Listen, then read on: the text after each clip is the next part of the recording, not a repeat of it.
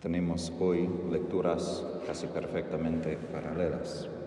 Sara, que quiere ahorcarse porque está sufriendo el insulto de una esclava, porque no tiene hijos. Los maridos que a punto de tener relaciones con ella sufren la muerte.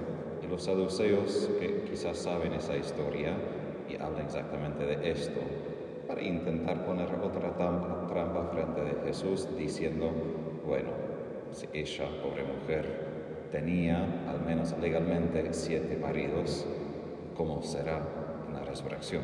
Para burlarse frente de Jesús y mostrar que es una idea ridícula. Pero Jesús los corrige porque están pensando según la carne, no carne en sentido sexual, pero carne en sentido de que su horizonte esté limitado por la experiencia humana lo que pueden imaginar según nuestra experiencia humana. Por eso Jesús dice que los que resucitan serán como los ángeles. Hay una idea equivocada de eso también hoy en día, que cuando morimos nos convertimos en ángeles y ganamos unas alas. Eso tampoco. Pero lo que Jesús apunta es que vamos a estar tan completamente unidos a Dios a través del amor que el matrimonio como lo conocemos aquí en la tierra ya no existe más. No quiere decir que los esposos que se amaron entre sí de repente no se van a conocer o van a olvidar de todas las memorias que compartieron en la tierra. Todo lo que era de bueno, todo lo que era de Dios en la tierra, también se guarda en el cielo y vamos a tener una amistad más fuerte con los que sí conocimos en la tierra que personas que desconocemos. Pero en el cielo Dios de verdad es el centro de todo, centro de nuestras emociones, centro de nuestros vínculos, centro de todo lo que vamos a estar en el cielo. No va a existir lo que existe ahora, matrimonio en el sentido que mi familia es nuestra familia, sino una sola gran familia de Dios. Y la completud o la plenitud de nuestros corazones vamos a encontrar no en esposo o esposa, sino en Dios mismo. Es un poco difícil por nosotros a veces entender, al menos desde el corazón, porque en la tierra sentimos esa necesidad de esposo o esposa, pero eso también es parte de la razón. Sacerdotes, religiosos y religiosas vivimos el celibato, justamente porque Dios ya concede a algunos en la tierra esa plenitud en su corazón de vivir con Él y de vivir no con una familia pequeña, sino como una persona entre toda la familia de Dios que debe amar a todos más o menos igual. Todavía tenemos corazones humanos, pero debemos, como Jesús, amar con apertura de corazón a todos. Pero también las lecturas son paralelas porque aparece no solo el ejemplo de los ángeles en lo que Jesús dice, pero también aparece el arcángel San Rafael en la primera lectura. Su nombre que quiere decir Dios sana o medicina de Dios, y aparece como respuesta concreta a las dos oraciones y de Tobit, el padre, y de Sara. Nosotros sabemos que las dos personas están rezando al mismo tiempo. Ellos no. Ellos están en un momento de mucha desesperación. Y de hecho no quieren ya vivir en esta vida. Y eso para mí es algo de consuelo, que santos, personas de la Biblia, también llegaron a esas experiencias donde dijeron prácticamente a Dios, ya basta, no puedo más. Hay que haber otro tipo de vida, porque esto no me sirve, no me gusta.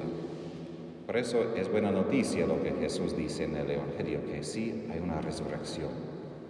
La vida que sí anhelamos está por venir.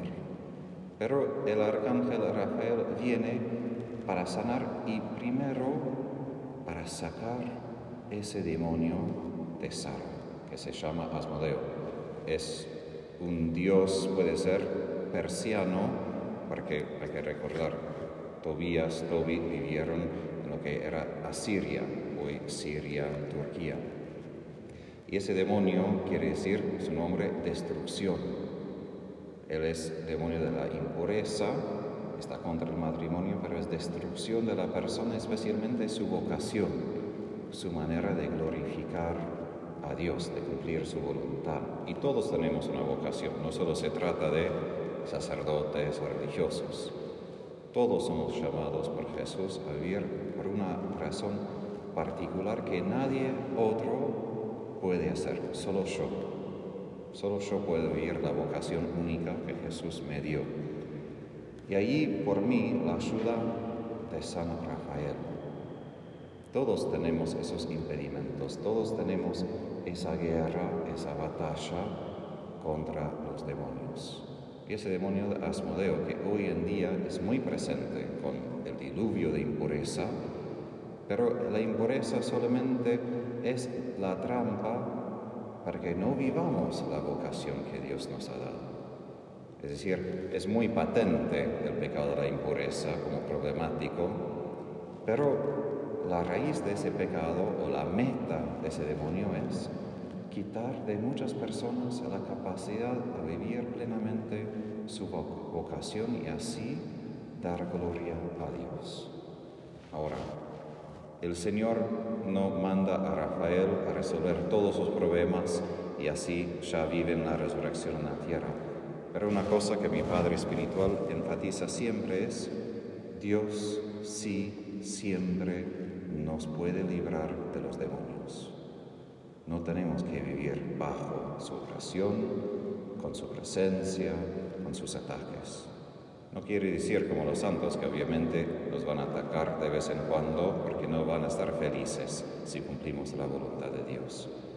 Pero tampoco debemos simplemente tolerar su presencia en nuestras vidas. Y lo que San Rafael va a mostrar a Tobías, hijo de Tobit, son los pasos concretos para echar ese demonio. Tobías tiene un poco de miedo porque sabe que siete varones ya se acercaron y murieron, pero él obedece y ve los frutos. Y nosotros tenemos la ventaja de leer ese libro, de saber que San Rafael existe, de pedir su intercesión, y eso exhorto, es como un arcángel olvidado porque hoy en día pedimos mucho a San Miguel, recordamos a San Gabriel con la Virgen, pero San Rafael, de hecho, es el único ángel exorcista en la Biblia. San Miguel nunca es un exorcista, es un guerrero. Pero solo San Rafael es exorcista, echa a los demonios. Entonces, es importante pedir su ayuda y identificar dónde están mis luchas, dónde me encuentro yo en desesperación, que he intentado, he intentado, soy me siento derrotado, que no puedo, porque en mi propia vida a veces hay gracias que el Señor me concede solamente cuando pido esa ayuda de los ángeles. Y así puedo probar un anticipo de esa vida la resurrección. No, no que todo ya va a estar bien, pero una vida donde no hay esa molestia de mi pecado, del demonio donde puede vivir en paz, donde el Señor provee su medicina por mi corazón. Que el Arcángel San Rafael nos cuide y nos conduzca para que experimentemos esa libertad de los hijos de Dios.